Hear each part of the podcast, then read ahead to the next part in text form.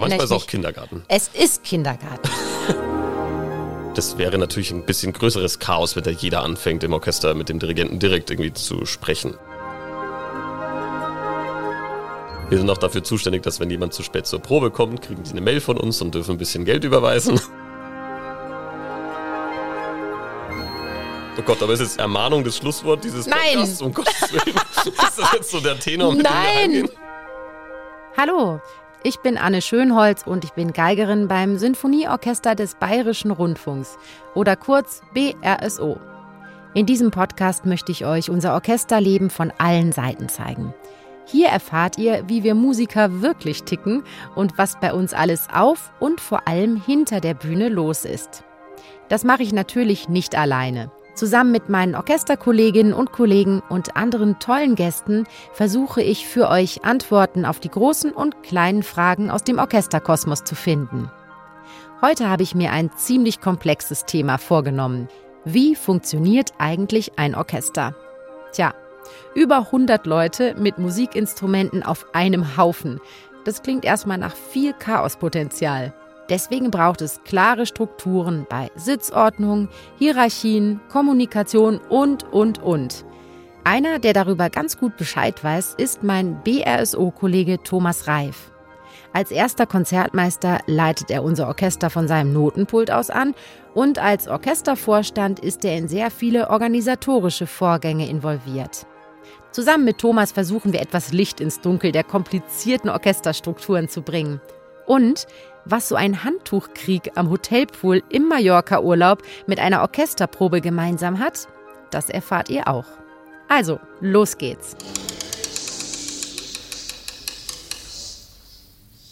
Heute spreche ich mit meinem musikalischen Vorgesetzten. Unser erster Konzertmeister Thomas Reif ist hier bei mir und zum Glück fühlt sich das gar nicht so an wie ein Gespräch mit einem Chef. Ich freue mich sehr, dass du da bist, lieber Thomas. Ja, vielen Dank für die Einladung, Anne. Ich freue mich auch sehr, dass ich da bin. Und äh, Chef würde ich jetzt nicht sagen, Anne. Das ist ja ein bisschen. Oh, doch, schon. Da kommen wir aber ja ausführlich Ja, drauf zu gleich dazu, sprechen. Natürlich sitzen wir wieder im Orchestercontainer im Werksviertel Mitte und ich finde es ganz angenehm. Heute ist mal ziemlich ruhig im Werksviertel, würde ich sagen. Abends äh, steppt hier ja der Bär, aber wir haben heute gut Ruhe, keine Baugeräusche bisher. Ist auch mal ganz angenehm. Das stimmt. Wir sind auch sehr früh hier gell, für unsere Verhältnisse. Deswegen- Sehr früh. Ich meine, normalerweise proben wir um 10, aber ich finde da doch sprechen und äh, spielen ist irgendwie noch ein Unterschied. Aber wir Genau. schaffen das Ich schon. habe extra ein Glas Tee getrunken heute früh. Nicht im Ernst? Stimme. Doch, doch, weil. Äh, Ist das gut ich für die so, Stimme? Dass ich, ja, ich weiß nicht, dann fühle ich mich besser beim Sprechen. Hätte ich vielleicht auch machen sollen, ne? aber Tee mag ich nicht. Äh, Ich trinke immer Kaffee. Also Thomas, zum Thema. 100 Leute sind wir auf der Bühne, manchmal sogar mehr. Und wie funktioniert das eigentlich so ein Orchester, ohne dass ein Riesenchaos ausbricht? Das ist unser Thema. Also Hierarchien auf der Bühne, demokratische Strukturen bei Entscheidungen im Orchester, also quasi ein Blick auf die innere Ordnung unseres Orchesters, des BRSO, aber natürlich auch ein bisschen allgemein bei Orchestern. Freue ich mich, wenn wir da heute mal drauf schauen. Und ich würde sagen, wir fangen mal mit den musikalischen Hierarchien an. Ich habe es ja eben schon gesagt, du bist quasi mein Vorgesetzter. In jedem Fall sitzt du vor mir als erster Konzertmeister. Wie ist eigentlich deine Definition deines Berufs erster Konzertmeister? Wie würdest du das umschreiben? Ich würde sagen, man hat natürlich einerseits eine Gruppe hinter sich, die man ein ähm, bisschen anführen kann und auch formen kann. Gleichzeitig als Konzertmeister der ersten Geigen ist man natürlich auch ein bisschen für die anderen Stimmgruppen und auch fürs ganze Orchester verantwortlich. Und ihr habt ja dann auch so engsten Kontakt zum Dirigenten. Ne? Das ist ja, glaube ich, auch das, was jetzt zum Beispiel von den Bratschen gut auch mal, wobei die Bratschen sind ja eh immer speziell. Aber äh, Genau. Also ich glaube ja, ich, ich glaube ja, dass wir sowieso sehr demokratisch in der Hinsicht sind in unserem Orchester, dass äh, natürlich auch äh, die Bratschen-SolistInnen dann auch mit dem Dirigenten reden können.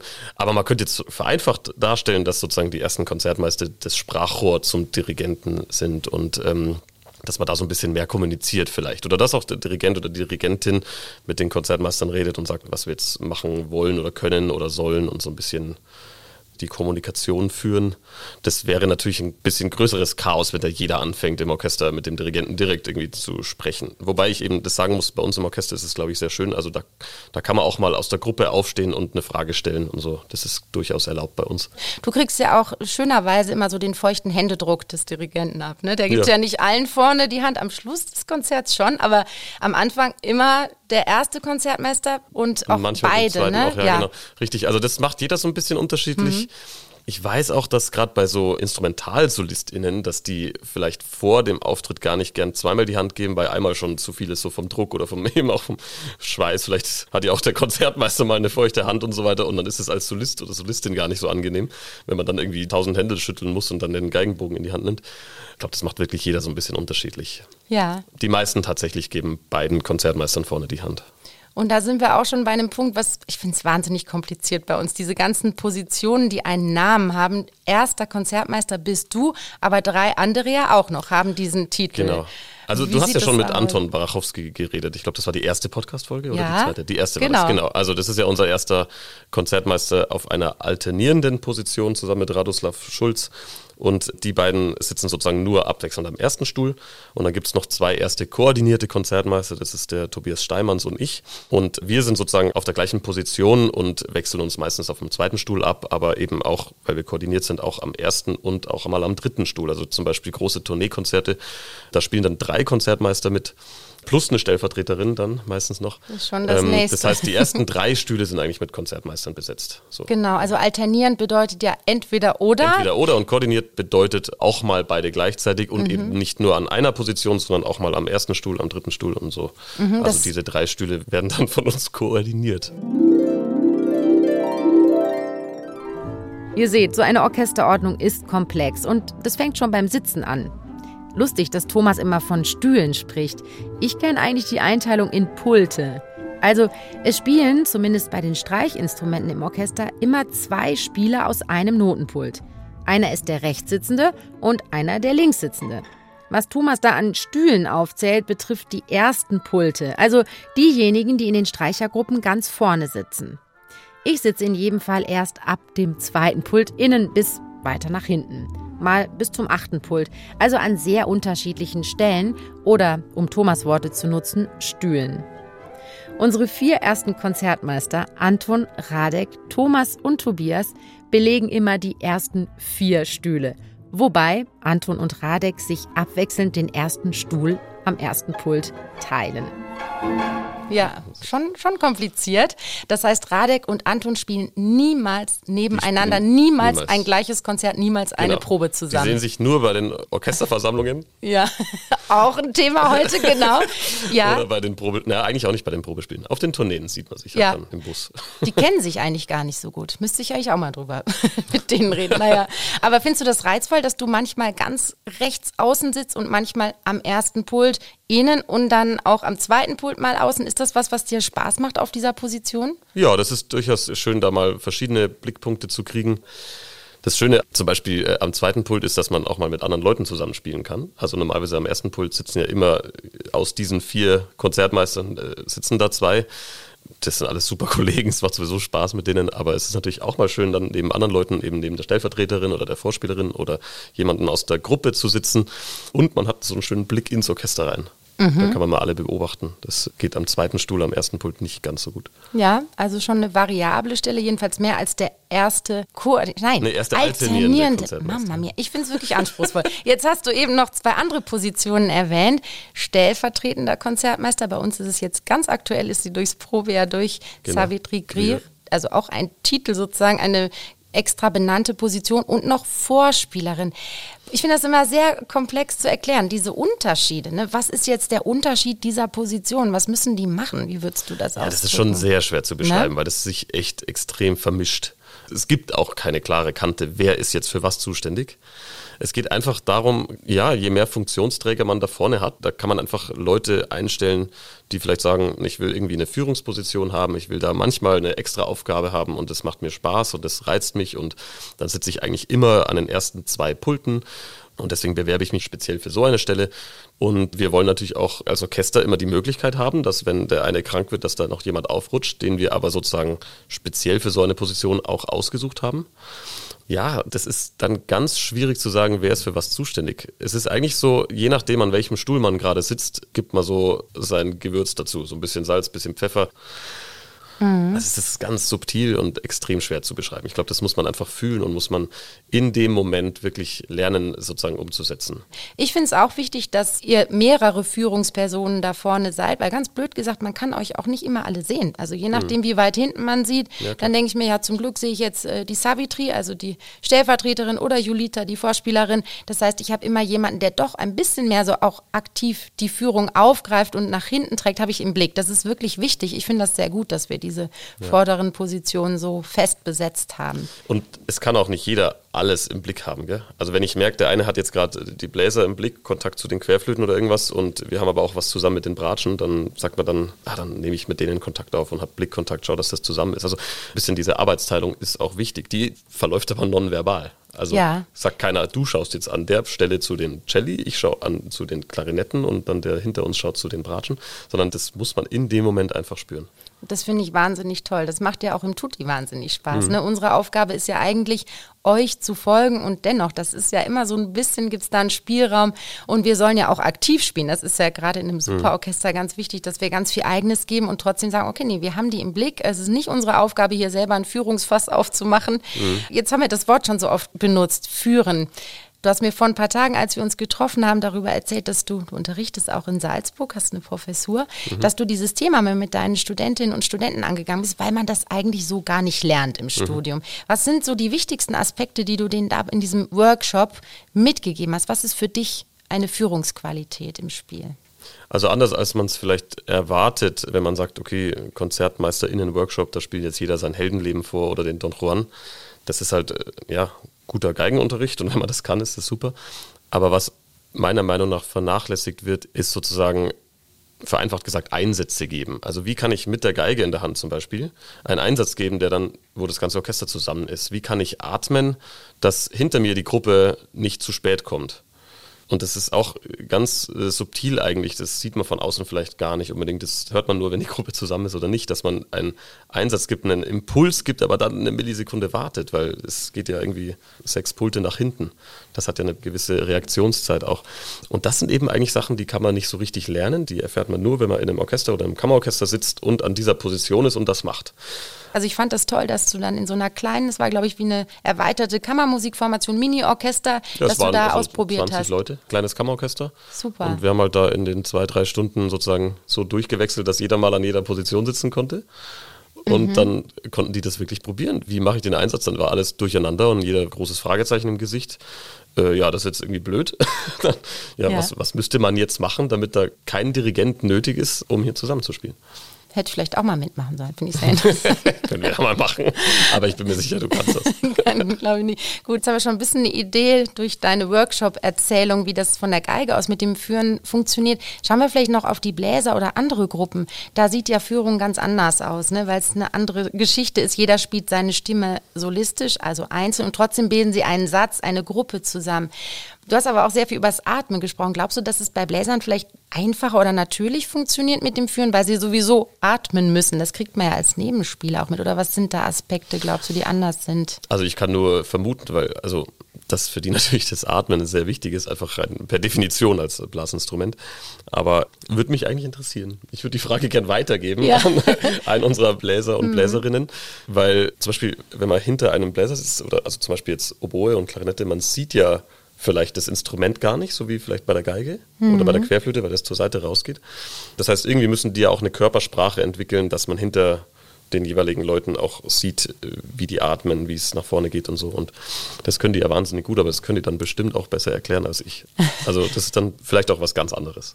Ich denke mal, es ist auch einfach tatsächlich eine andere Art, als wenn man weiß, man hat da ganz, ganz viele Pulte hinter sich sitzen. Es ist sicher eine andere Art. Die man vor allem Führung. auch nicht hört. Ja. Du hörst ja nicht aktiv, wie viele Leute hinter dir. Du hörst ein Klangbild. Aber manchmal, ganz ehrlich, hört man ja auch vorne gar nicht, was ganz ja. hinten passiert. Ja. Ob die noch dabei sind oder nicht. Oder deswegen ist es ja auch ja, manchmal gar nicht so leicht, vorne jetzt sofort zu evaluieren, oh, ich muss hier mhm. mehr oder weniger machen. Manchmal mhm. wünscht man sich auch, das gebe ich jetzt mal an dich so weiter. manchmal wünscht man sich sogar ein bisschen konstruktive Kritik von hinten, zu sagen, könnte hier mehr oder weniger machen, weil wir das vorher nicht wissen. Wir wissen manchmal nicht, wo es hakt oder wo es auseinander ist oder wo wir undeutlich sind.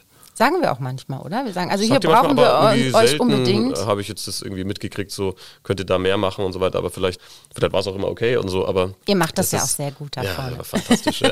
aber ich merke es mir, können wir euch gerne mehr Feedback von hinten geben. Das ist kein Problem. Ist ja auch tatsächlich wichtig, gut zu hören, dass ihr das auch braucht oder möchtet. Ich finde es bei Probespielen, das ist ja der Moment, wenn man bei uns sich für eine Anstellung bewirbt, wenn man vorspielt, ganz schwierig, weil alles, was du beschreibst, ist ja schon der Moment, wo man auf der Position sitzt. Also ich finde, wenn sich jemand für eine Führungsposition bewirbt, ist es ja oft schwierig rauszulesen, ja, wie könnte der das dann machen? Worauf achtest du dann in so einem Probespiel, wenn wir uns jetzt, ja, wenn wir auf der Suche sind nach einer Führungsperson? Was sind da so Aspekte? Ich würde sagen, man muss einfach mal sehen, ob da ein musikalischer Ausdruck dahinter steckt. Also wir wollen ja an den Positionen in erster Linie Musiker und Musikerinnen haben, die wirklich was ausdrücken, die wirklich interessant sind, die uns was mitbringen, die sagen, okay, ich spiele hier dieses oder jenes Konzert und es ist jetzt so spannend und so schön, dass ich denke, okay, das ist einfach ein toller Musiker, Musikerin. Aber es stimmt, man sieht nicht direkt genau das, wovon wir gerade geredet haben, wie gut kann diese Person jetzt Einsätze geben oder irgendwie sowas. Das sieht man eigentlich nicht, dafür gibt es dann nur das Probejahr. Aber man sieht schon an der Körpersprache, ob man eher introvertiert, eher extrovertiert ist, ob das sehr natürlich ausschaut, die Körpersprache mit der Musik. Und das ist eigentlich vielleicht schon mal das Allerwichtigste. Dieses, äh, ich will gar nicht so oft das Wort Einsatz geben, sagen, weil man versteift sich so auf einen so einen technischen Aspekt und eigentlich ist es das überhaupt nicht, sondern es ist diese Körpersprache, dass es natürlich kommt, wenn man den Ton ansetzt, dass es irgendwie wirkt, als wäre das ein Teil des Körpers und nicht einstudiert und nicht gelernt. Und das kann man beim Probespiel vielleicht schon sehen und den Rest tatsächlich nicht unbedingt. Schön, jetzt haben wir, wir gerade mal Post. Besuch in unserem Orchestercontainer bekommen. Schau mal, so ist das Den hier. Die Leute kommen vorbei. Das Lustige ist, die denken immer, es gibt hier was zu kaufen. Wir haben aber nichts zu verkaufen. Das Klavier könnten wir noch her. Der wollte wissen, wo man uns anhören kann. Ja, ich habe dein Probespiel noch sehr präsent in Erinnerung. Ich oh war Gott. nämlich sehr begeistert. Nee, nicht oh Gott, weil ich nämlich genau diese Aspekte bei dir so toll gesehen habe. Dieses, äh, ja, dass du mit der Musik atmest, dich auch ganz natürlich zur Musik bewegst und natürlich auch dein fantastisches Spiel an sich. Aber ich habe diese Aspekte sofort gesehen und dachte, der ist für da vorne total geeignet. Also ich finde auch wie du, dass man das schon zumindest erahnen kann, ob das jemand gut an so einer vorderen Position macht. Und darf man ja auch sagen, dein Probespiel war nicht perfekt wie von keinem von uns uns, aber das ist eben viel wichtiger. Das habe mhm. ich damals auch gesagt und das finde ich auch nochmal wichtig hier zu sagen. Mhm. Es kommt nicht drauf an, einfach jeden Ton perfekt zu spielen, sondern dass man eine ganz überzeugte. Also ein, einer war vielleicht falsch, oder? Eine, einer war vielleicht. ja, der eine, ja. ja der eine Ton. Der war bei mir auch falsch. Ja. nee, aber das, ich finde auch, da kriegt man doch eine klare Idee von so einem Vortrag, ob da jemand geeignet für ist oder nicht. Ja, vielleicht nochmal zur Sitzordnung. Hast du eigentlich auch schon mal hinten im Orchester gesessen, in einem Profiorchester, oder bist du immer nur vorne unterwegs? Also als ich in Hamburg studiert habe, da war ich im Bachelor und wollte eben mal so ein bisschen ins Orchester reinschnuppern. Und äh, dann habe ich damals beim NDR Symphonieorchester vorgespielt, so zum Aushelfen und habe dann auch zwei Projekte in der ersten Geigengruppe im Tutti mitgespielt. Ich saß so ein bisschen in der Mitte war eine schöne Erfahrung. Ich habe halt auch vorher natürlich in Jugendorchestern und anderen Projektorchestern auch mal mich ganz ans letzte Pult gesetzt, weil ich das irgendwie spannend fand.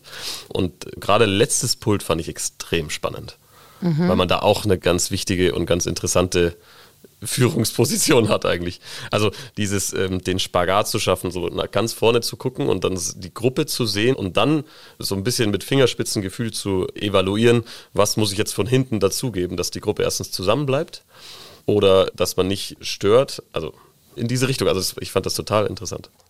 Also wenn wir noch mehr begreifen wollen, wie ist so die Ordnung bei uns im Orchester, dann sprechen wir natürlich auch über Sitzordnung. Wir haben eben schon geklärt, die vorderen Positionen sind fix und bei uns in der sogenannten Tutti-Gruppe, wo also die restlichen Geigerinnen und Geiger sitzen, fragt man sich ja, wann sitzt da wer? Und da können wir ja auch noch erzählen, dass es da ja einen Einteiler gibt, wobei wir eine sehr privilegierte Situation haben. Du weißt es ja auch, wir dürfen uns ja frei hinsetzen, ne? Ja, genau. also, genau. Also, soweit ich weiß, mich betrifft es ja eben nicht ganz, aber Einteiler heißt ja sozusagen, er führt halt die Liste, er schaut halt, dass immer genügend Geiger, Geigerinnen da sind und dass halt die Besetzung voll ist und wer wie viel Dienste hat, wer da im Überschuss ist oder wer mal frei machen soll oder darf. Mhm. Ähm, aber bezieht sich das Wort Einteilung, glaube ich, nicht auf die Sitzeinteilung. Ich glaube, das macht er einfach unter euch. Je nach Projekt kommt dann jemand schon um 8 Uhr morgens in den Herkulessaal, setzt sich auf seinen Wunschplatz und dann verlässt er dann auch nicht mehr, bis die Probe angefangen hat. Ja, ähm, das ist und manche genau Leute kommen spät und sind dann traurig, dass sie dort und dort sitzen, wo sie nicht sitzen wollten. Das finde ich lustig. Ich fände es manchmal auch nicht schlecht, wenn man das vorher so ein bisschen ausmacht. Wie gesagt, es geht mich nichts an so direkt, aber ich finde es zum Beispiel mal ganz wichtig, gebe ich jetzt auch dir in die Gruppe zurück, aber das habe ich auch schon mal gesagt, dass zum Beispiel unsere AkademistInnen nicht dann sozusagen am letzten Pult irgendwo sitzen, außen, wo sie nichts äh, vom Rest des Orchesters so gut mitkriegen, weil ich finde es wichtig, dass die integriert sind, dass die in der Mitte der Gruppe sitzen und da muss man immer mal wieder ein Auge drauf halten. Das heißt, so ganz willkürlich darf es eigentlich auch nicht sein, glaube ich. Ja, wir sind ja auch wirklich die einzige Streichergruppe, die das nicht fixiert vor einer Probenwoche, wer sitzt wo, hat Vor- und Nachteile. Mhm. Du hast es eben schon erwähnt, manchmal muss man sehr früh aufstehen, wenn man sagt, ich möchte unbedingt da und da neben der oder dem sitzen. Wir verabreden uns ja auch. Das erinnert mich schon manchmal so ein bisschen an den Strand auf Mallorca, wo man dann sein Handtuch morgens hinlegt und reserviert. So. Es ist wirklich so. Wir hauen immer irgendwas auf den Stuhl, so, das weiß ist jeder, das gehört Anne. Und dann gehe ich mal erst einen Kaffee trinken und dann komme ich zurück. Und wie fühlt sich an am Freitag, wenn du denkst, oh Gott, mich hat noch keiner für nächste Woche gefragt? Ach, das ist nicht so schlimm. Neben mir will keiner spielen. Neben mir will keiner spielen. Ja, das passiert öfter. Ich nehme das nicht persönlich. Ich weiß, anderen passiert das auch. nee, wir reservieren dann manchmal und ja, ich finde es eigentlich ganz schön, sich das frei einzuteilen. Du hast natürlich recht, es hilft auch für eine Ordnung. Äh, Gerade eben, du hast die Akademistin angesprochen, ist es wichtig, dass die integriert sind. Die sind ja quasi noch so in der Ausbildung, haben ihre ersten Wochen und Monate im Orchester. Da ist es schon gut, wenn man dafür sorgt, dass die nicht irgendwo ganz am Ende sitzen. Ja, jetzt möchte ich natürlich auch noch mal zu deinem Weg hin zum Konzertmeisterposten kommen. War es dir denn am Anfang des Studiums schon klar, es soll dort vorne irgendwo im Orchester sein? Hast du an Solist werden gedacht oder wie waren deine Gedanken zum Job sozusagen zum Beginn deines Studiums? Also ich weiß schon noch, dass ich immer irgendwie mir das Ziel gesetzt habe, so weit wie möglich zu kommen. Also auch solistisch zu schauen, wie, wie weit geht es. Ich habe trotzdem auch immer gesagt, Orchester interessiert mich wahnsinnig und Konzertmeisterspielen hat mir immer sehr viel Spaß gemacht. Habe ich ja eben auch schon im Jugendalter gemacht und ich habe dann schon gemerkt, ich arbeite gerne mit vielen Menschen zusammen und dann aber eben gerne in einer Führungsposition, wo ich ein bisschen mehr von mir selbst auch einbringen kann. Und wenn es um das Solistische geht, dann ist ja auch Konzertmeisterfunktion sozusagen ein bisschen so, ein, so, eine Mischung aus beiden. Also da mal ein Solo spielen und so weiter. Ich habe auch im Studium viele Wettbewerbe gemacht, einfach um mich selbst zu pushen, um zu sehen, ein bisschen so, wie gut bin ich oder wie weit geht es oder was für was reicht es auch nicht und so. Oder da habe ich immer versucht, an die Grenze zu gehen. Und ähm, ja, also eine Konzertmeisterstelle war eigentlich trotzdem immer irgendwie ein Traum dass es dann in so einem guten Orchester wurde, das, das habe ich nicht irgendwie gedacht am Anfang so und dann hat sich das so ergeben. Es muss auch so eine Stelle frei sein. Ne? Du kannst ja dir ja. nicht einfach vornehmen, okay, ich werde Konzertmeister. Das ist ja bei uns eh immer das Problem. Ne? Du musst genau. warten, in welcher Stadt ist das? Das ist immer so ein riesiger Entscheidungstag, ne? wo es dann klappt und wo es einen ja. hin verschlägt ja, ich habe es nicht nach der Stadt ausgesucht. Ich hätte auch woanders noch vorgespielt. Aber wenn man sieht, in diesem Orchester hier im Sinfonieorchester des Bayerischen Rundfunks ist eine Konzertmeisterstelle frei. Da habe ich gesagt, okay, das muss ich natürlich machen. Und dann habe ich auch ein Konzert irgendwie verlegt. Ich war eigentlich auf Tour mit meinem Tango-Quartett vorher und nachher Echt? und habe dann ein Konzert so verlegt, dass ich hier trotzdem am Montagvormittag spielen kann. Und das war dann schön, dass es geklappt hat. Ja, wir freuen uns sehr. Ein Rosenheimer in München, das ist ja auch sehr. Ja.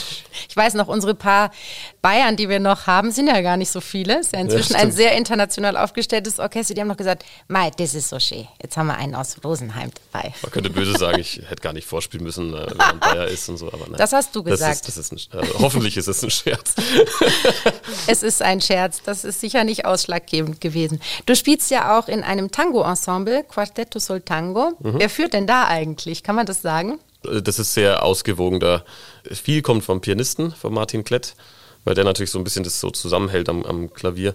Aber es kommt eigentlich ganz drauf an, wie das Stück gerade oder an welcher Stelle man ist. Also Einsätze geben zum Beispiel tu meistens dann doch ich, wenn wir zusammen anfangen, weil das auf der Geige sich einfach vielleicht auch am natürlichsten geht, weil ich mit diesem Instrument da gut hantieren kann. Und dann führt das je nach Stelle immer derjenige, der das halt an dem Moment machen muss. Schön ist eigentlich auch, dass man gar nicht irgendwie direkt führen muss ganz oft, sondern dass es einfach zusammen funktioniert. Man ist dann einfach so eng zusammen in der Musik, dass keiner einen Einsatz geben muss, sondern alle atmen einfach gleichzeitig und man muss gar nichts machen. Kannst du auch Tango tanzen? Nein. Ja, das solltest du vielleicht noch lernen. Ja, also, also, zwei aus unserem Quartett machen das und sehr, sehr passioniert. Und mich äh, interessiert es eigentlich gar nicht. Das ist ja absurd. Du spielst die Musik und möchtest nicht mal tanzen lernen. Nö. Komm, das wäre doch noch. Okay. Also ich, ich meine, ich habe so im, in der Schule mhm. damals so diese ganz normalen Standardkurse und Bronze und Silber, was man so in der Schule damals gemacht hat in der Clique, habe ich alles gemacht. Da lernt man dann diesen europäischen Tango-Schritt, der nichts mit dem argentinischen klassischen Tango zu tun hat. Also das habe ich damals gelernt und dann vielleicht ein paar Jahre auch so ein bisschen getanzt. Wir hatten da eben in der Schule schon viele, die das gemacht haben. Mhm. Aber jetzt nicht mehr und, und ja, sehr interessant. Ich dachte jetzt, du wärst ein toller Tango-Tänzer. Hat mir so vorgestellt. Nee, ich muss dich enttäuschen. so, jetzt nochmal zu ein bisschen einem anderen Aspekt dieser ganzen Organisation eines Orchesters. Du bist nämlich auch im Orchestervorstand tätig und mhm. damit kommen wir so ein bisschen zu anderen Strukturen, wie unser Orchester funktioniert.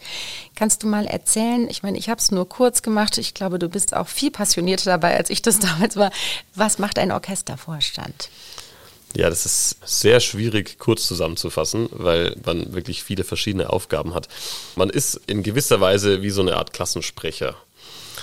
Also wir sind jetzt ein Team von vier Leuten und repräsentieren sozusagen das Orchester nach außen. Also sowohl zur Öffentlichkeit, wenn irgendwo mal was geredet werden soll, zu den Veranstaltern, mit denen wir zu tun haben, zu unserem Management. Das ist natürlich der direkteste Kontakt. Also wir haben natürlich sehr regelmäßig, also wöchentlich oder manchmal täglich mit unserem Management zu tun, sind sozusagen das Sprachrohr des Orchesters, schauen so ein bisschen aus Orchesterperspektive auf manche Planungen. Wir haben regelmäßig Termine mit Intendantin des Bayerischen Rundfunks. Ja, und dann gibt es, es gibt noch ganz viele andere Gremien, wahrscheinlich kommen wir darauf auch gleich zu sprechen, mhm. aber diese ganze Gremienarbeit bündelt sich dann im Orchestervorstand. Also irgendein Gremium muss einfach dafür da sein, zu sagen, okay, was passt alles zusammen, wo muss man dahinter sein, dass was passiert. Das macht der Orchestervorstand. Dann zum Beispiel geht es weiter, wir müssen die Orchesterversammlungen planen und durchführen, auch moderieren, die ganzen Tagesordnungspunkte abarbeiten.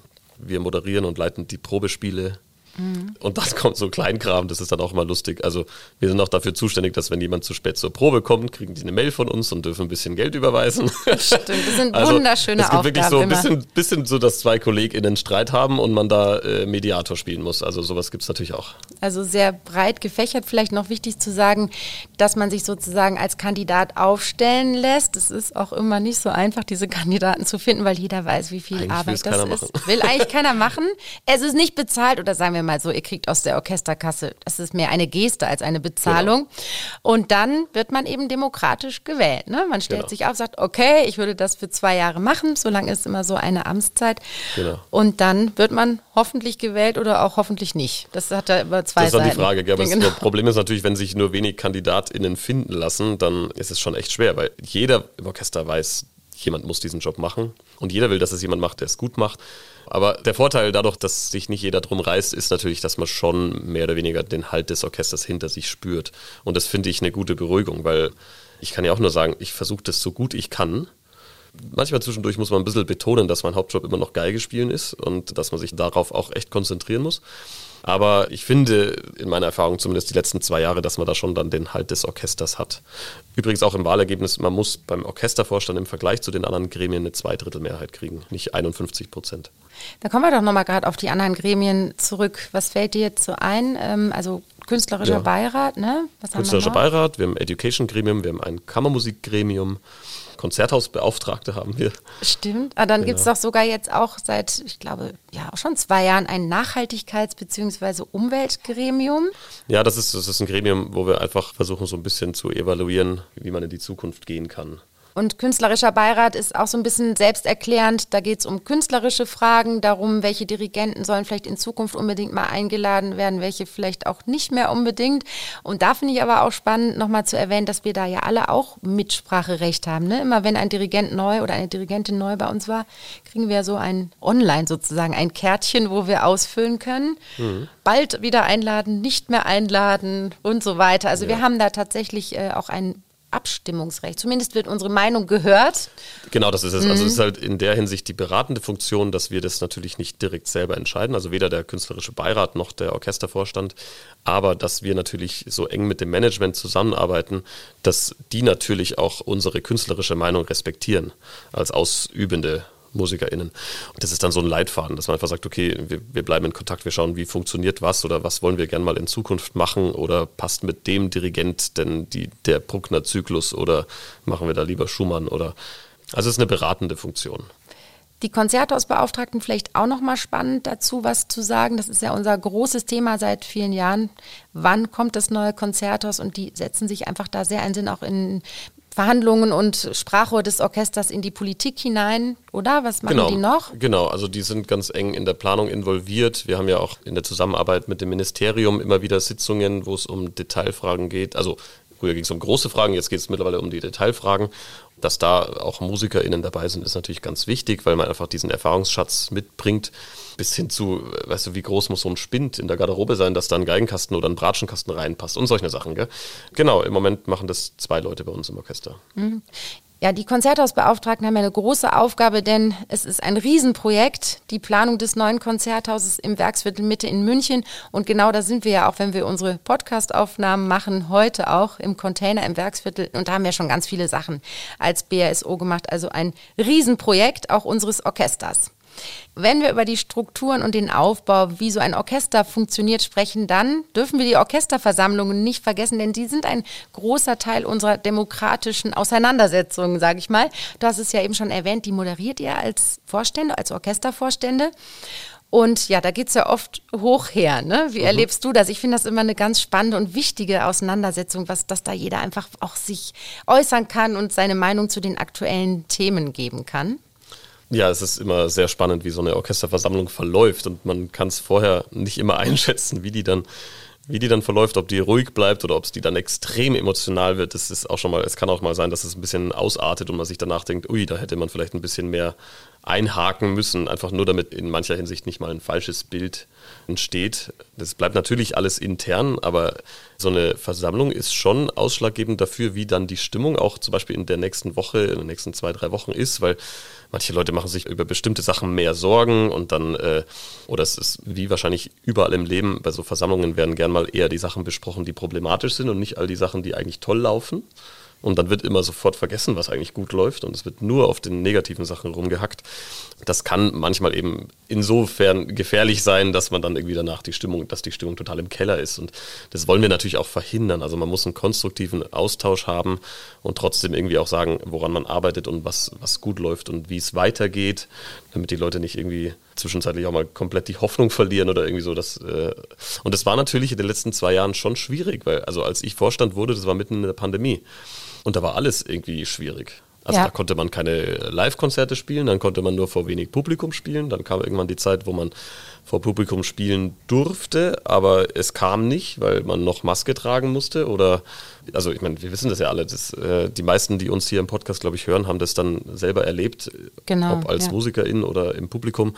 Das, das sind echt schwierige Zeiten gewesen und teilweise immer noch. Also es bessert sich ja und es kommt auch wieder, da bin ich mir ganz sicher. Aber das ist schon schwierig und da ist dann extrem viel Frust da und die Orchesterversammlung bietet dann halt auch intern einfach mal die Plattform, diesen Frust in gewisser Weise rauszulassen.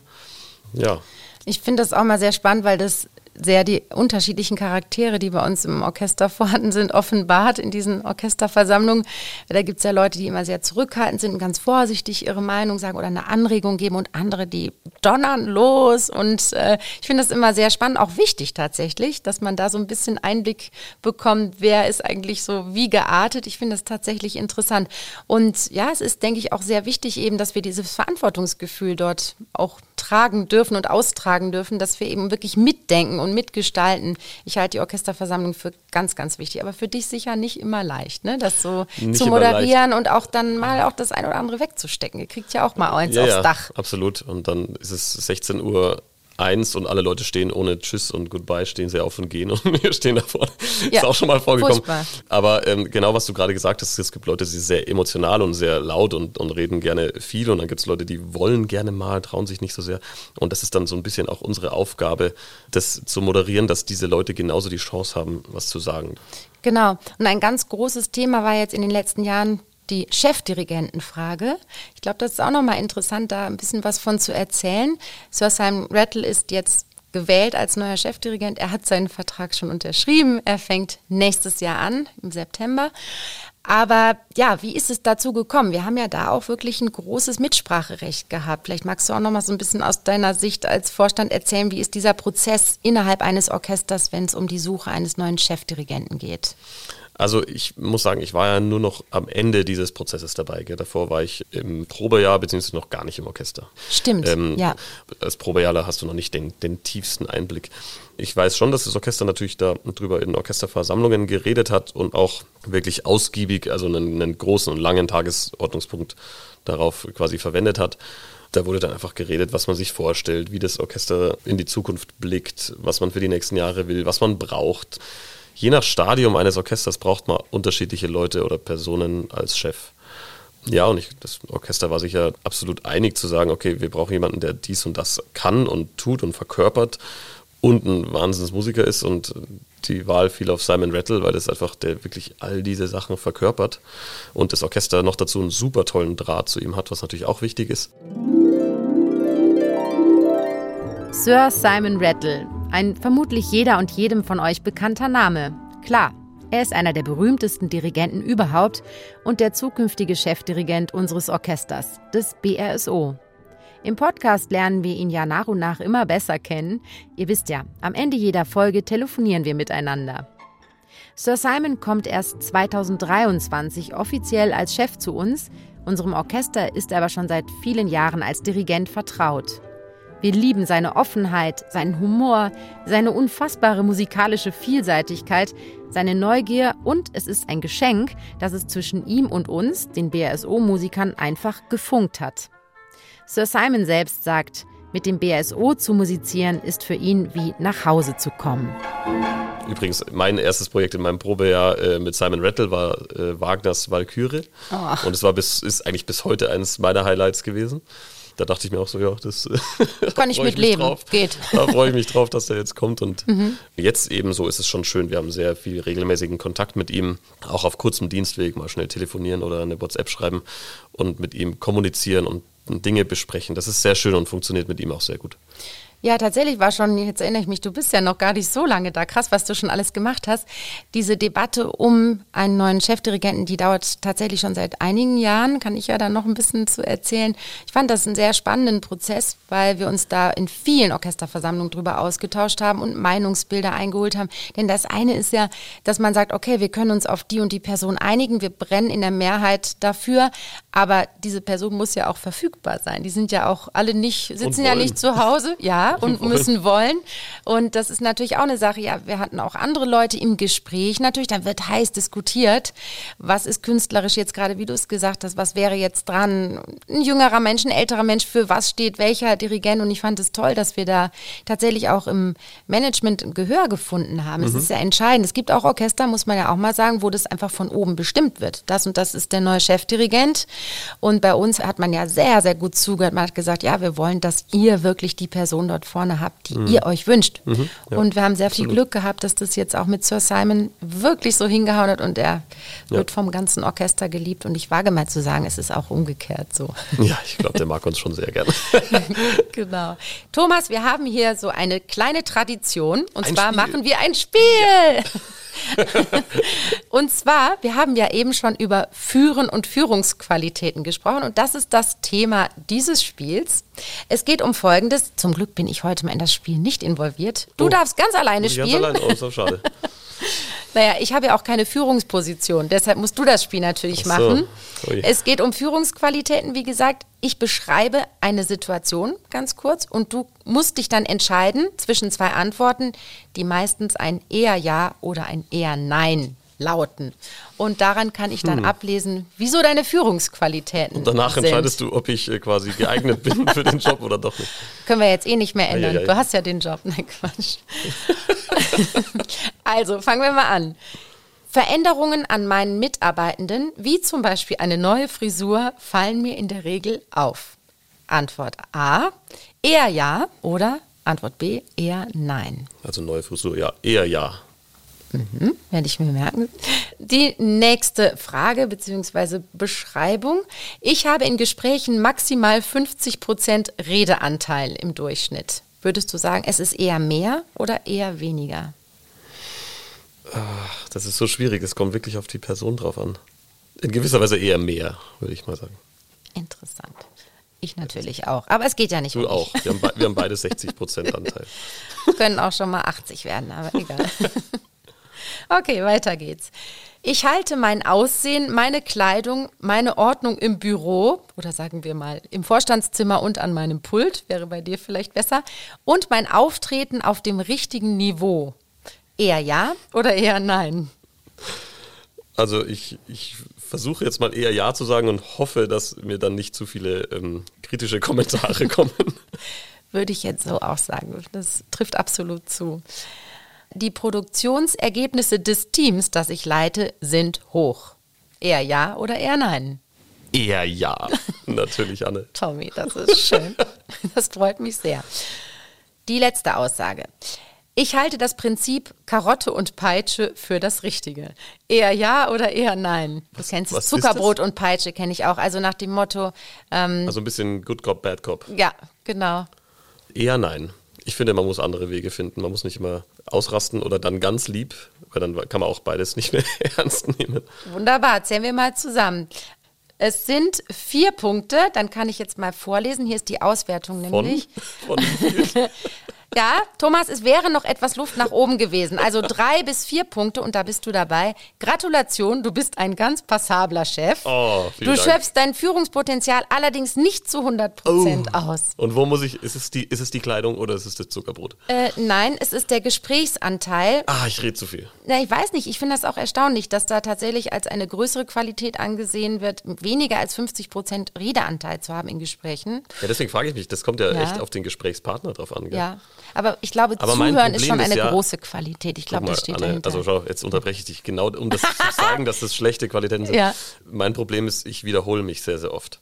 Und ich glaube, dadurch komme ich über die 50 Prozent gern mal drüber, obwohl ich nicht mehr sage also dann kann man dir ja fast diesen Punkt doch noch zuschreiben. Und dann hättest du fünf Punkte und da lautet dann die Auswertung, wow, du hätte, bist der hätte. Chef des Jahres hätte, 2022. Na, ich würde mal sagen, es hängt dazwischen. Du, wärst der Chef du des wärst Jahres. theoretisch. Gratulation, ja. toll. Was würdest du jetzt sagen, abschließend, wir haben so ein bisschen reingeschaut in den Aufbau eines Orchesters, wie es auf und auch so ein bisschen hinter der Bühne funktioniert, läuft eigentlich ganz gut, oder? Was meinst du? Dafür, dass wir über 100 Leute sind, sind wir eigentlich recht organisiert unterwegs, oder? Ja, ich würde schon sagen, dass es recht gut läuft und vor allem sind, äh, sind es extrem viele nette und tolle Persönlichkeiten, mit denen man guten und auch kritischen Austausch haben kann. Aber es macht sehr Spaß. Trotzdem muss man uns manchmal ermahnen, das hast du auch schon getan. Oh ja, es gibt vor, nicht vor nur Ordnung, trotz aller vorgegebenen Strukturen. Wir quatschen wahnsinnig gern. Und ja, manchmal ist es auch Kindergarten. Es ist Kindergarten. und da, je weiter man hinten sitzt, umso mehr quatscht man, man ist in der Versuchung. Und ich fand das sehr schön, dass wir neulich von dir in deiner Funktion als Konzertmeister und als Vorstand eine kleine Ermahnungsstandpauke bekommen haben. Ihr quatscht zu viel, die Dirigenten beschweren sich. Aber dann, dann wurde ich gleich geschimpft im Nachhinein von jemandem. Kannst du es wagen, uns sozusagen, dass wir zu viel Es quatschen. war aber absolut berechtigt. Aber ich sag dir ganz ehrlich, es ist erstens oft ein wichtiger Spannungslöser. Wir haben ja oft echt stressige Sachen zu spielen. Einfach mal ein bisschen zu quatschen und die anderen mit im selben Boot zu wissen. Und manchmal ist es einfach nur aus der puren Freude heraus, wenn es eine tolle Woche ist, dass man die Freude auch verbal gern mit den Nachbarn teilt. Das stimmt, Aber, ja. Das ja. weiß bloß der Dirigent und Dirigentin nicht. Nein, du hast recht. Wir werden uns da auch Mühe geben und wir haben deine Ermahnung sehr ernst genommen. Ansonsten bin ich völlig bei dir. Ich denke auch, es läuft ziemlich gut bei uns. Oh Gott, aber ist jetzt Ermahnung das Schlusswort dieses Nein. Podcasts? Um Gottes Willen. das jetzt so der Tenor? Mit Nein, überhaupt nicht. Ich würde sagen, der Tenor ist, dass wir, ja, wir sind sehr viele, sehr unterschiedliche und sehr starke Charaktere, würde ich sagen. Aber diese ganzen Strukturen, die wir geschaffen haben und die uns auch vorgegeben sind, die helfen, glaube ich, sehr, sowohl musikalisch als auch im Zusammenleben, was wir definitiv tun, mhm. eine Ordnung reinzubringen. Und das, das braucht es halt einfach, wenn so viele Künstler auf der Bühne sitzen. Ja, das glaube ich auch. Ich danke dir sehr für das schöne Gespräch. Hat Spaß gemacht, dich mal nicht nur von hinten im Orchester zu sehen, sondern auch ja, mal, wie ich, wie ich rede, wie du wenn, wirklich wenn aussiehst. Mir ins Gesicht Ja, vielen Dank, Anne. War mir eine war Freude. War sehr schön. Nach dem Gespräch mit Thomas habt ihr sicher auch gemerkt, dass es schon ganz schön kompliziert ist, wie so ein großes Orchester aufgebaut ist, damit es funktioniert. Ich hoffe, ihr habt jetzt eine etwas bessere Vorstellung davon, wie das alles so abläuft. Ja, und ihr wisst, am Ende jeder Podcast-Folge rufe ich ja immer unseren zukünftigen Chefdirigenten Sir Simon Rattle an und bin mal gespannt, was er zu dem heutigen Podcast-Thema zu sagen hat. Hallo, Sir Simon, hier ist Anne mal wieder. Hi. Sir Simon, wir haben heute im Podcast darüber gesprochen, wie ein Orchester überhaupt funktioniert. Es würde mich interessieren, wie Sie als Dirigent über 100 Musikerinnen und Musiker unter einen Hut bringen, ohne dass totales Chaos ausbricht. Und mal ganz simpel gesprochen, so dass alle wenigstens das Tempo gemeinsam halten. It's tricky, isn't it? But you have to find the way that the music walks. It's like it's like a heartbeat actually in the music, and heartbeats, of course, go faster and slower, and you have to find a way to click into there. But at the end of it all, it is a bit of a mystery why some things absolutely work and suddenly feel in the groove. And wow, this is going to work. Ja, ein gemeinsamer Puls bei über 100 Leuten, das ist schon was Tolles, wenn man das gemeinsam erreicht. Vielen, vielen Dank, Sir Simon. Ich melde mich natürlich wieder. Ich bin sicher. Ciao. Bye. Sir Simon hat es ja, finde ich, sehr schön gesagt. Ein gemeinsames Tempo ist wie ein Herzschlag oder ein Puls, den alle Musikerinnen und Musiker zusammen empfinden. Ich finde es jedenfalls immer großartig und man merkt, wenn das Zusammenspiel wirklich gut funktioniert, wenn wir wirklich mit über 100 Leuten einen gemeinsamen Puls haben und das schafft auch nicht jeder Dirigent, aber es sind großartige Momente, wenn das hinhaut. Wenn ihr Fragen, Themenvorschläge oder Feedback zu unserem Orchester-Podcast habt, dann schreibt mir einfach über Instagram oder Facebook BRSO in die Suche eingeben und so findet ihr uns. Und wenn euch der Podcast gut gefällt, abonniert ihn gerne, erzählt davon euren Freunden und Bekannten und lasst mir gerne eine gute Bewertung da. Das wäre toll. Dann macht's gut und bis zum nächsten Mal. Eure Anne Schönholz.